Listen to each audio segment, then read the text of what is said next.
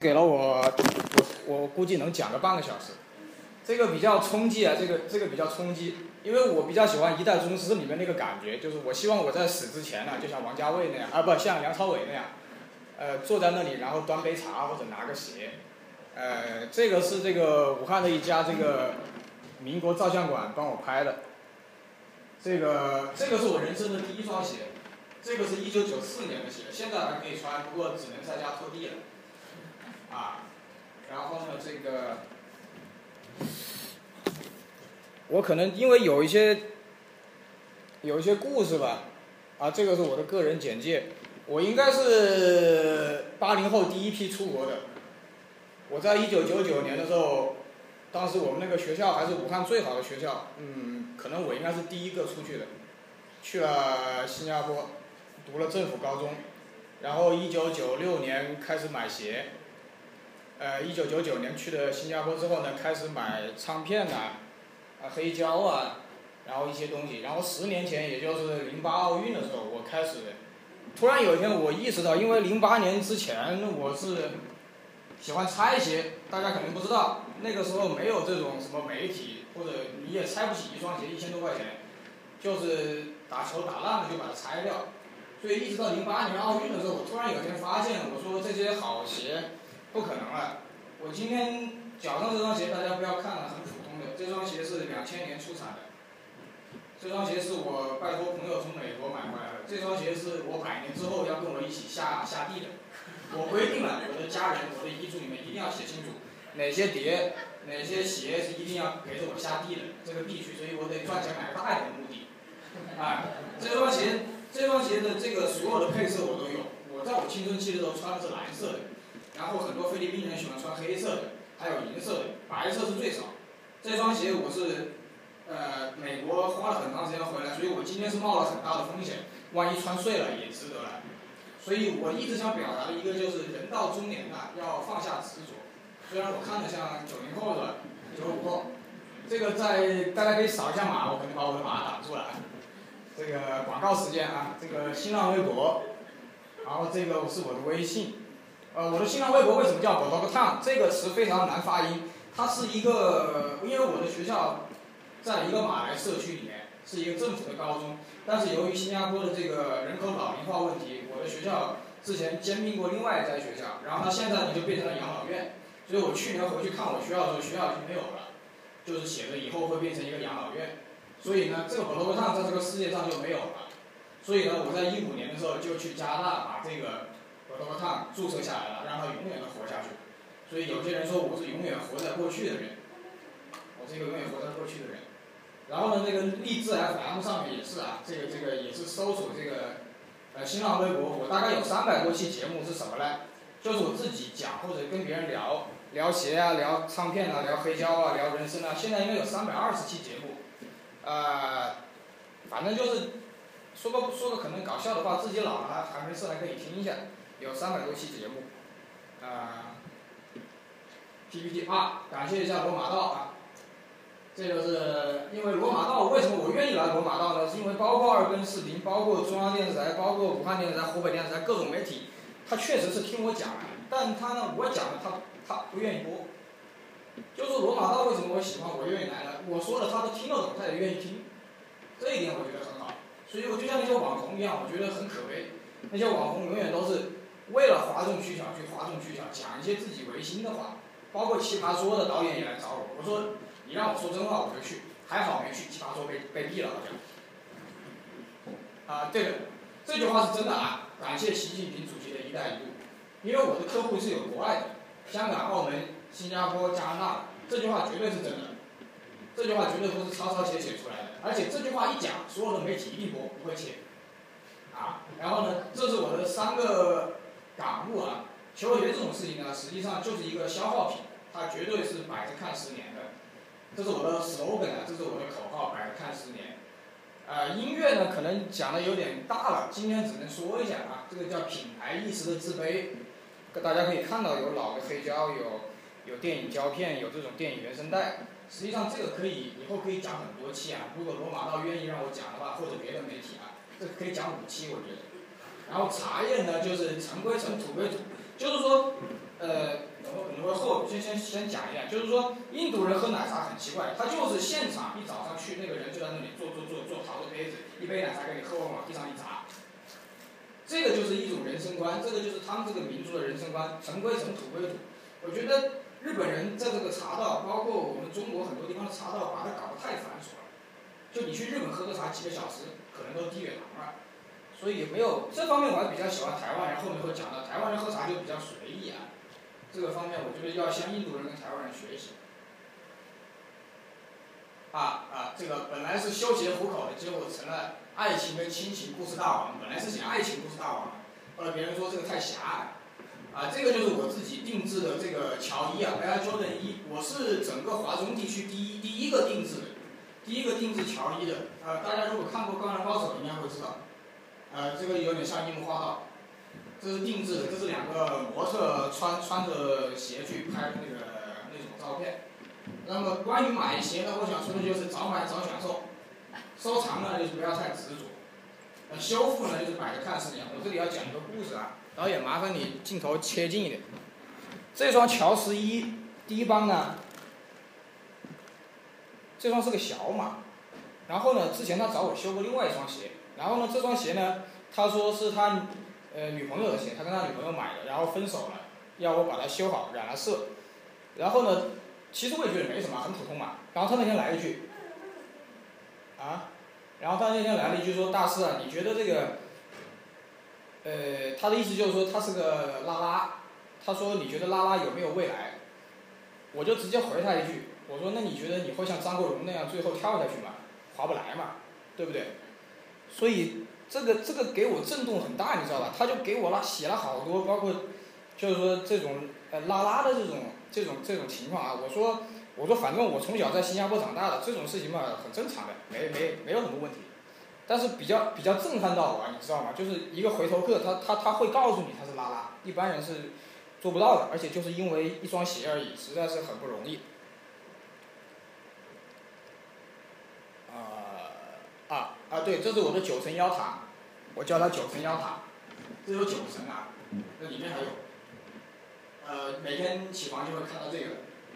这些鞋基本上都是永不出门系列啊，我叫文物或者文物系列，永不出门系列。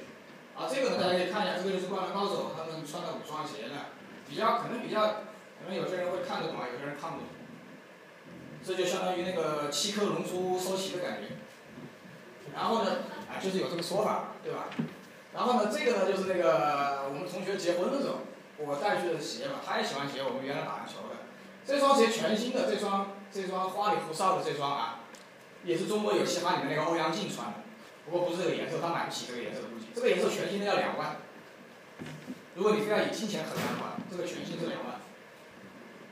啊，全世界好像只有一千双，而且每一双都不一样。啊，这个问题有点大了，但是跳了算了，给大家看一下图吧，比较刺激哦，是吧？摆着看四年，这是修过的，已经碎没了。这个地方已经碎没有了。这个是当年号称最贵的九幺幺，美国九幺幺的时候发售的一双鞋，当时卖两百美金一双。啊，这个其实也蛮大的，说个老实话，这个这个标题也是我也是我最后写的，写了以后有机会再讲吧，大家可以自己体会一下啊，给个眼神，你们自己体会一下。啊，啊，这个就是我自己画的嘛，它以前不是这个底，我自己没事在家画的，然后这下面是黑黑胶唱片，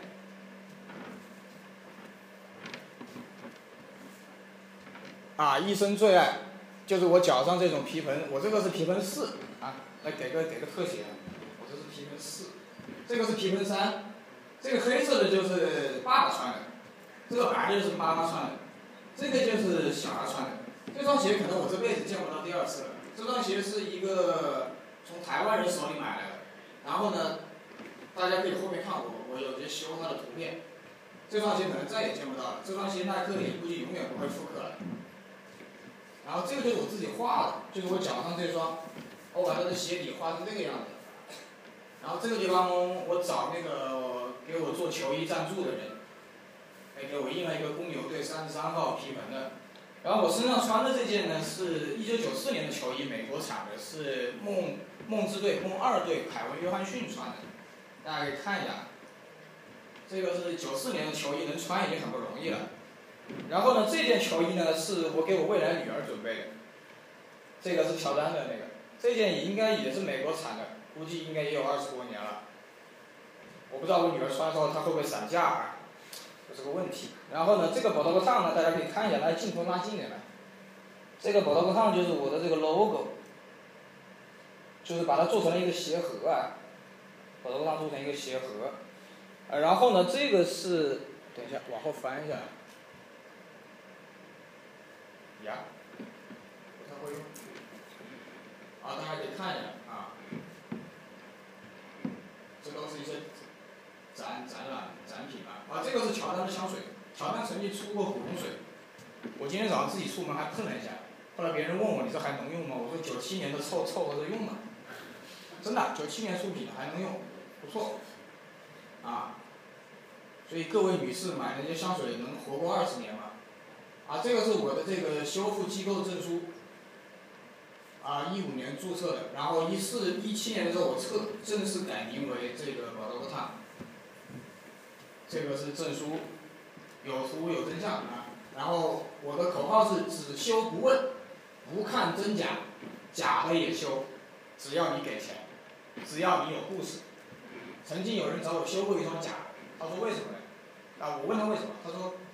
跟我前女友分手了，她也嫁人了，但是我们两个没钱，买了同一双乔八，啊破了要我修，啊行了给钱修呗，这就无所谓。所以很多这些现在这些人纠缠来纠结去，其实纠缠到自就是自己的心，真的假的有区别吗？很多人问我你你修那么多年鞋，买了二十二年鞋，怎么样？那我说只修不问，你既然问了，你既然买了，你难道还从网线那头钻过去把那个卖家打一顿吗？对不对？不搞笑吗？呀不熟啊。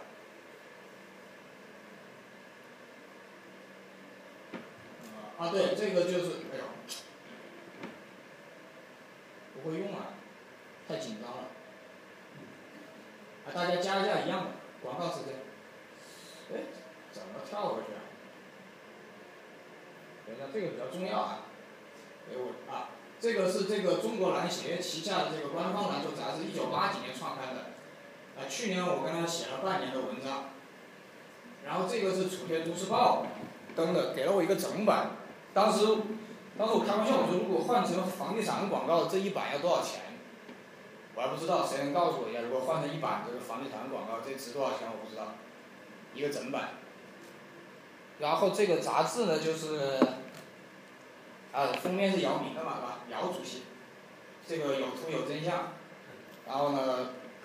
文章呢，呃，反正就在这里吧，啊，在这里，在这里有文章，估计估计你们等会可以下来自己看啊。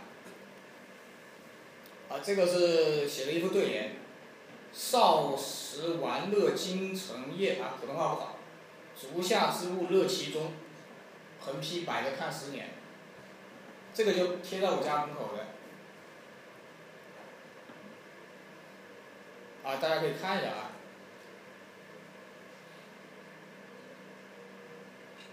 后面会有一些奢侈品，比较震撼一点。啊，这个是刚才那个皮盆那个童鞋，看到没有？它这里完全没有了呢，就因为台湾太潮湿啊，看到没有？这里整整体没有了。啊，另一半有，所以我得先补一个软的东西上去，然后再进行补色。其实很多人问，说花几百块钱买个小孩鞋干嘛？穿不了就不穿了。我说你女儿跟你儿子的鞋可以穿不了，可以当成钥匙扣嘛，对不对？等到你女儿儿子结婚的时候，那天再拿出来，吓死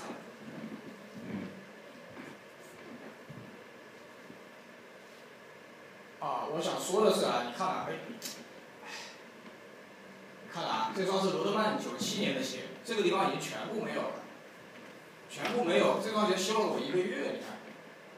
这个后面的这个红色都是补色的，就是以现在的技术是有天花板的，就是以现在的现有技术是有天花板的。我当然是自学的，我没有找任何人，我是自学的。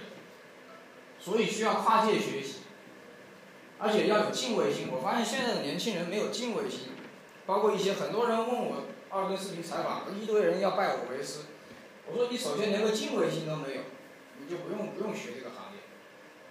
所以我喜欢最近喜欢跟各个行业人打交道，这个修瓷器的，做皮具的呀，对吧？大家都可以互相学习。啊，各位女士最喜欢的包治百病，你看，脏了洗干净，哎，可能这个看不清楚啊，可能大家意会就行了。啊，后面有个很劲爆的，你看，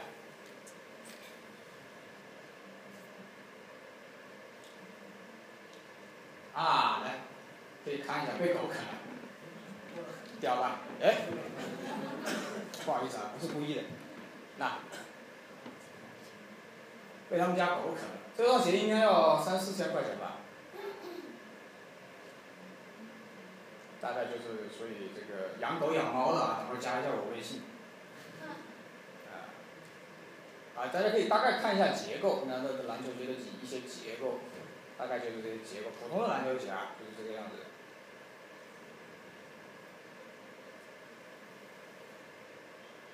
讲到音乐了，呃，往后跳了。啊，这个就是我收集的这个文革时期的这个黑胶，就是文化大革命时期的，大家可以看一下，在这里有。这个才叫中国有嘻哈，你知道吧？这个里面如果你们能听的话或者听过的话，这个里面才是 rap，那个中国有嘻哈那不算啥，真的，简直是秒杀他们。这里面这里摆的也是一张这个文化大革命时期的这个。这个黑胶可惜今天听不了，没有没有电源。啊，这个一个是东方红，一个是我们小时候做那个广播体操的。真的，我当时一放出来，我眼泪都出来了。就是我们小时候那个，我学不会啊，就那个第八套广播体操，就那个男的声音，一模一样。哇，泪泪泪流满面，简直是。啊，大概要跟大家说一下黑胶的情况。这种有一种彩色胶是国产的，因为包括这个这种胶木唱片的，中国的唱片其实不叫黑胶唱片，它因为那个时候我们很穷，所以没有办法，所以掺了一些别的东西进去，所以叫胶木唱片，比原版的黑胶唱片要重要厚。那大家可能无法理解的，它比现在卖的就是文艺女青年喜欢买的那种黑胶啊，要厚，要重。所以蛮可悲的，现在那些文艺男青年泡文艺女青年，或者文艺女青年要泡文艺男青年，连个黑胶机都没有。唉，不如找我吧，吧找我借。啊，这个就是 Michael Jackson 那个 Billie Jean 的那个日版的单曲，大家可以看一下，这是灿丽，这个是全世界无人可破的一个记录，唱片，这个唱片好像卖了卖了多少张啊？几千万张还是已经多少？反正已经破破不了了这个记录。这个是《危险之旅》的日本版，呃，其实也是放下执着吧。这个日本版有两张，但是好死不死，那个老板是找了一张，然后那个老板挺内疚的，我就说不急，我人生还很长，能碰到就碰到，碰不到也没办法，拿得起放得下的，有就有，没有就没有，啊，这是我家里，这只是一部分 CD 啊，我大概有一千多张 CD，啊，这个只是一部分 CD，这个。给大家看一下，啊，在这个里面，这张是大家知道辛德勒的名单吧？这个下面是辛德勒的名单的胶片，这个是斯皮尔伯格当时做了一个很精华的版本，像一个大砖头一样。这里面有一张真正的胶片，电影胶片。上回我给那个大梦的那个酋长一说，把他吓一跳，他都没见过。然后呢，这张呢是。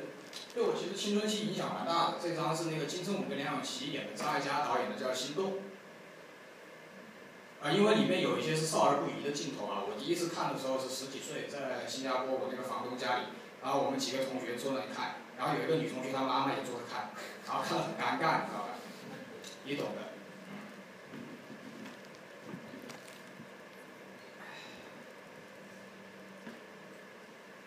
争取讲完啊。这是 Michael Jackson 的这个，这个是黄金碟版，这个是一九九五年的版，啊，跳过去了是吧？是不是跳过去了？啊，这种金碟特别少。如果大家有收藏唱片的话，这种黄金碟特别特别少。我收了一千多张 CD，也只有几张是这样子的黄黄黄金唱片。啊，可以讲一下，大家吧？周董对吧？小小周，这个版本就表示是东南亚版，有这个蓝色标的，就是菲律宾、泰国、东南亚什么马来西亚、新加坡这种版本。其实这张才是周杰伦第一张专辑的封面，而不是你们看到的大陆的那个蓝颜色的那张。我算是周杰伦的，应该算是第一批听到他声音的人。那天我放学去唱片店 HMV 啊，你大概可以想到新加坡的唱片店有四层楼高。然后一进去就看到新唱片，就上面有一张这样的专辑。我说，哎，这个人好屌啊，竟然可以飘在空中。然后一看是吴宗宪搞出来的，我说那要听一下。然后一听，我说这个人必成大器，然后就买。应该我是应该是世界上第一批买周杰伦这原版唱片的人啊，这点不要切啊。这个呢，其实就是第二版的这个范特西啊，我们叫他范泰西。当时我记得很清楚，等会我要讲一个我新加坡同学的故事。他那天一放学就冲到唱片店去买回来，然后听到那一首《双截棍》，他当时拿了一个爱华的 CD 机，我跟他一起听。大家知道《双截棍》有一段弹钢琴，对吧？当时我以为啊，是不是跳针了？怎么会出现钢琴？然后又回来，我说这小子简直是没办法，以后的以后的音乐是属于他的。没想到真的他一直火到现在。当然我也不留恋，因为我很早就见过他，他当时还是卷毛的时候。呃，黄老，我先等一下，讲这个，为什么呢？跟你们讲一下，这个是索尼的高端的 MD，这个 MD 大概三千多块钱，但是很多人可能没见过啊。MD，我给你们讲一下为什么，哎呀妈，跳跳回去。那个周杰伦那个呢是，我那个女同学，她很喜欢他，然后就跑去看他演唱会，然后用 MD 录音，然后录音完了之后呢。我说那你借我翻录一下，对吧？我好歹有个是吧？索尼 MD，他是夏普的还是不记得了。啊，录完之后好死不死，就不见了，他那个不见了。后来他他去英国读书了，十这一过就十几年了。那天我就说我说我什么时候见面，一定要把我录的这个给你再听一次。然后一直等到前两年，他是广州人，我就去他家那天晚上，我就我坐着高铁去的，带着 MD 跑去的，他就带在那听。哇在我脸前，真是泪流满面了，简直。然后后来好死不死，这个 MD 可能太老化了，再回高铁的，一直没拿出来嘛，应该拿出来理论上。结果等我再想听的时候，这个 MD 就被洗掉了。如果按以前的话，我会特别后悔，恨不得撞墙。但是呢，我觉得已经无所谓了。我觉得，首先他录的音，周杰伦那些东西永远记在我脑海里。对于他来说，我也完成了一个使命，我也完成了一个承诺。说十几年之后，你十几岁听到的声音，你三十几岁还能听到，够了。我觉得我对他都够了。包括刚才我在来之前，我还跟他打个电话，说我要把这个故事要讲，要把它讲出来。啊，不知道他会不会哭啊？看到这个视频之后。然后这个可能那个这个，这个就是索尼的这个是卡带机了，可能很多老人家知道，可能九零后就不知道了。九零后、九五后，这个就是卡带机。这个是可以自动自动翻面的，可能很多人不知道，这个自动翻面是个很是个很牛逼的功能，在当年。大家可以看一下，还送了一个皮套。这个皮套我觉得比这个机器值钱，索尼的皮套。这个套子，我说这个套子值钱。然后呢，这个啊对，好黄黄大伟先生可以出场。这个是二零一三年圣诞节的时候，在广州我参加黄大伟的活动，我坐第一排。然后呢，他后来给我签名的，我觉得这句话特别正确。珍惜你的时间，value your time。很多人可能听不懂。在我三十岁的，在我三十岁的那个夜晚，差不多啊，三十岁那个夜晚，我突然听懂了。真的是人生啊，就这么短，赶紧。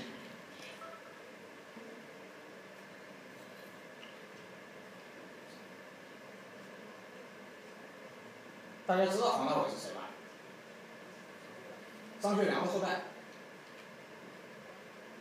我忘了，我忘了介绍他了。这个是一些器材，这个是我原来在新加坡用过的 JVC 的那个呃迷你音响，可以直接打，直接可以直接翻开的那个盖子，蛮好玩的。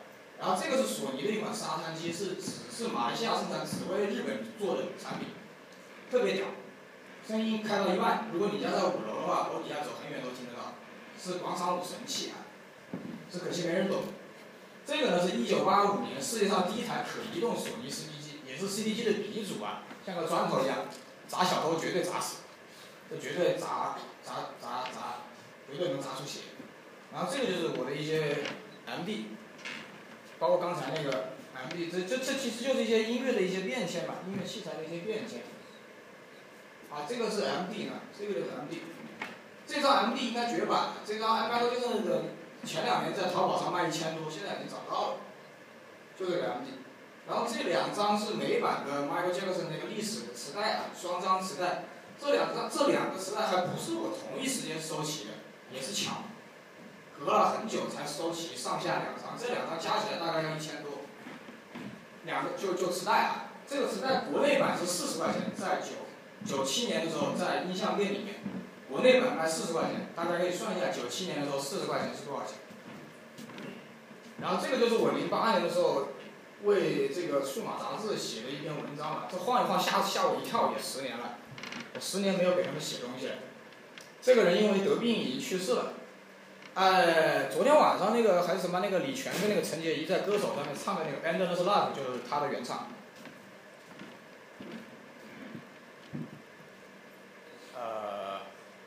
最后再等会儿，先摆着吧。好，茶叶啊。呃，因为我从小我家里就是我家里是搞农业的，所以呢，我只研究斯里兰卡茶、跟印度茶、还有日本茶、肯尼亚茶、台湾茶。啊，为什么呢？一个是我小时候喝多了，一个是大家知道现在这个中国的茶呀，已经做的有点泛滥了。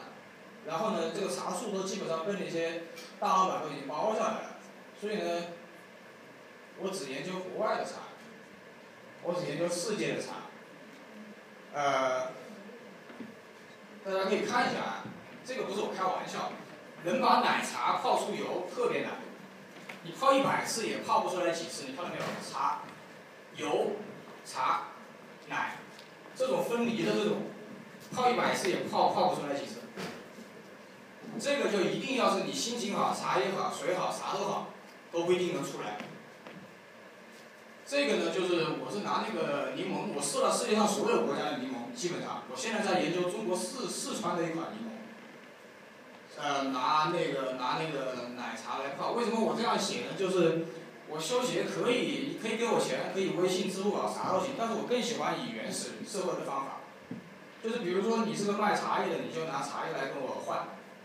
就是修鞋多少钱你就拿换，你是新疆的你就拿羊肉给我换，呃你是这个你是哪里的你就拿你的特产给我换，所以我觉得蛮开心的，因为一个人的知识有限的，所以当地人肯定最懂，所以我根本无所谓，所以我就完全相信你，我就我就说比如说这个鞋多少钱，你就拿那个多少钱的物品来给我换就行了，回到原始人的社会我觉得蛮好。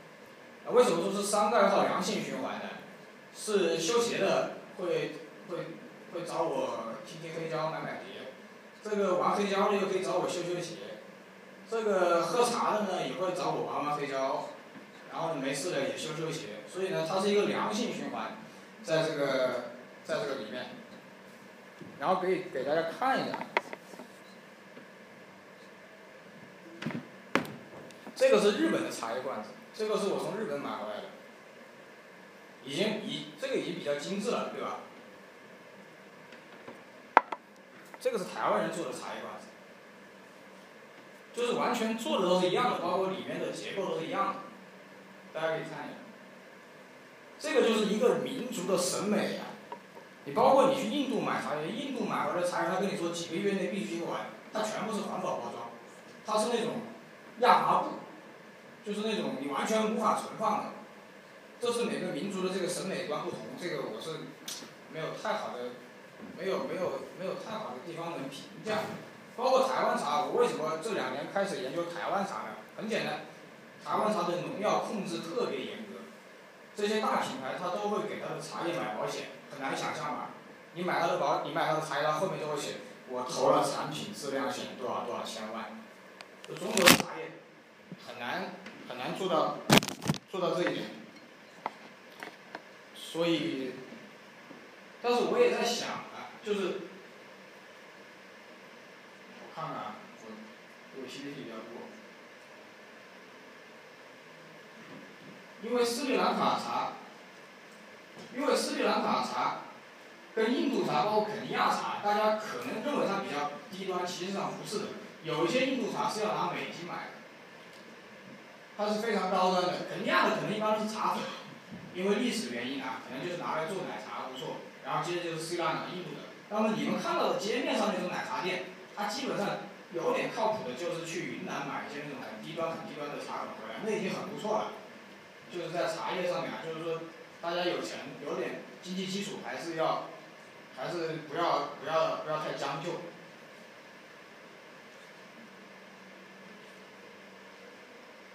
然后这个，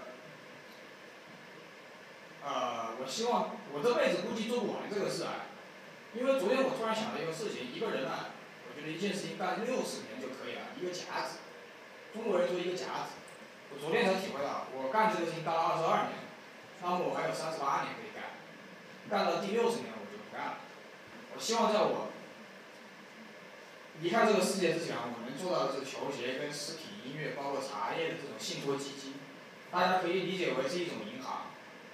你可以看一下，如果你打过球或者你运动过的话，你肯定有一些你无法再穿又舍不得扔掉的球鞋。所以这就是我想干的事情。我想把它做成一个艺术馆或者是博物馆吧，有鞋，有茶叶，有黑胶，这三样事情。我觉得一个人一辈子能干三样事情就很不错了。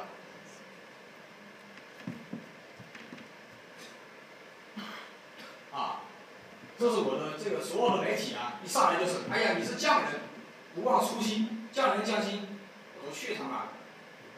我只不过是个职业，日本人叫职人，为什么叫职人？我给大家说一下，我在日本把我吓一跳，有一个日本收银员小姑娘，你知道中国的收银员就是没事在那聊天，然后在那玩手机。日本那个收银员是不停的打扫他的收银台，实在没事做了，他就站在那里等着客户来。这就是职业，没有什么匠人匠心。我修鞋就是为了交水电费，很简单。我跟无数的媒体讲了，他们不愿意播，对不对？所有的匠人都是这样，哪有那么多情怀？那这是我，这是我后来，这是我第一次去那个民国照相馆拍的，大家可以看一下。那个人定胜天呐，这句话呢，这么多年其实我们一直误解了，并不是人一定能战胜自然，而是你的心要定，就自然知道自然在干嘛，你就自然能解决自然问题，而不是我们听了几十年的，害了我们这么几十年历史这样，不是人定胜天，人是胜不了天的。你看一下日本的海啸，看一下中国四川的地震，怎么可能胜得了？一定是你的人心要定。我相信今天来的各位都是想要你的人心，你的心定下来的，否则你不会来听我在这里唧唧歪歪的，对不对？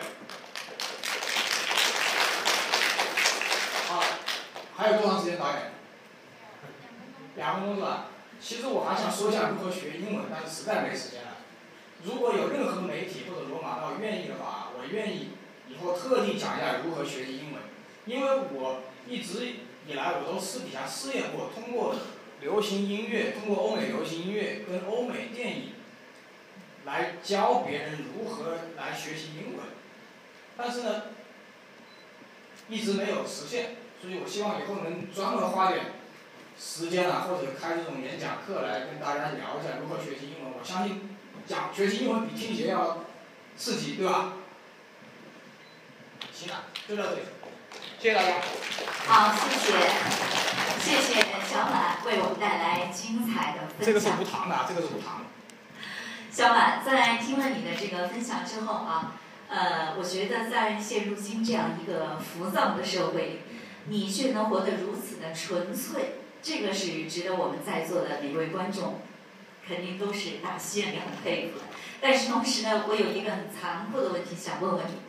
你知道生活是很残酷的，但是我们必须面对。对对对。因为这个白内障的这个疾病。不是不是，是糖尿病导致的。哦哦，对不起啊，我这个口误了。我知道估计。啊，因为这个糖尿病，然后导致这个身体现在已经受到了很大的侵害。那么我想，不管是作为匠人，还是你所说的职业人，那么有一天因为这个疾病的原因，导致你不能够再继续自己心爱的修鞋生涯了。那么以后的日子，你会有哪些新的规划？呃，讲两点啊，一点就是说来说去啊，这个演讲归根结底我要感谢他，Michael Jordan，没有他就没有我，我真的很感谢他。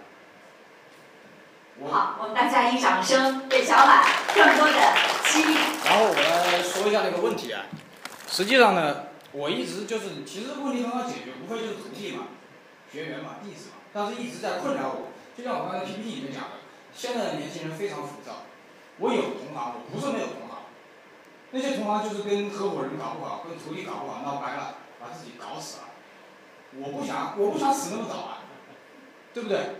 包括我还说，我说那个刚才自闭症那个挺感动我的，我直接就说，如果真的这个自闭症的小孩，真的能达到像阿甘那样，达到像那个电影那个 Running Man 那个雨人那个人一样，我说这种人才是真正适合当我徒弟的人，因为这种人他没有杂念，你知道吧？为什么日本人这些东西，小日本这帮子匠人匠心，他没有杂念，他做砸了恨不得要剖腹自杀。你看中国这帮子做品牌的，谁做坏了剖腹自杀的？拍拍拍拍拍屁股继续。所以这才是我困扰的。我希望还有三十八年时间，我希望在三十八年这三十八年之内，我能培养出几个这样的可以说是徒弟吧。我相信你有这种激情，也有梦想，而且刚才你在演讲当中也说到了，连你未来女儿的那个鞋你都准备了。啊，球衣，球衣，球衣，球衣。球衣哦，对，球衣。哦，对了，我加一句啊，这个 GUCCI 啊，不是大家说个实话。